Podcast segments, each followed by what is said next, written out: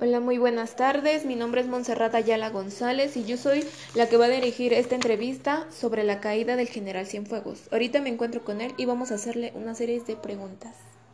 Muchas gracias por este, permitirnos hacer esta entrevista, general Cienfuegos. Bueno, voy a comenzar preguntando. Bueno, como sabemos, es un hecho que usted lo detuvieron durante el sexenio de el expresidente Enrique Peña Nieto. ¿Qué puede decirnos al respecto?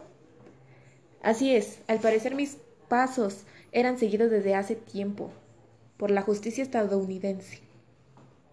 Muy bien, tengo entendido que hace poco más de un año, para ser exactos, el 14 de agosto del 2019, se escribió su suerte, ¿no? Así es, un gran jurado presentó en Nueva York las acusaciones en mi contra por los delitos de tráfico de drogas y lavado de dinero. Ese mismo día, la magistral Vera M giró la orden de aprehensión y se ejecutó este jueves. Muy impresionante todo esto, lo que estamos escuchando.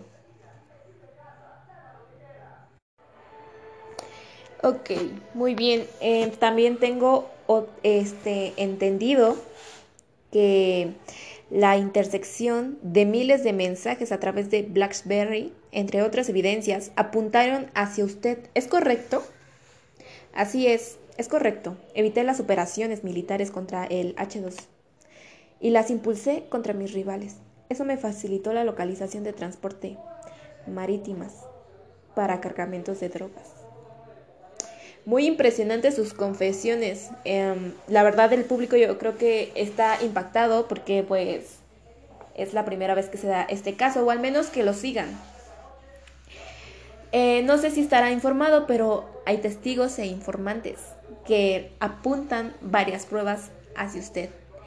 Y yo creo que esto sería todo por hoy. Este, le agradezco la entrevista. Eh, bueno, eh, esto es todo por mi parte y espero que les haya gustado esta entrevista que con mucho gusto yo llevé. Eh, soy Monserrat Ayala y me despido.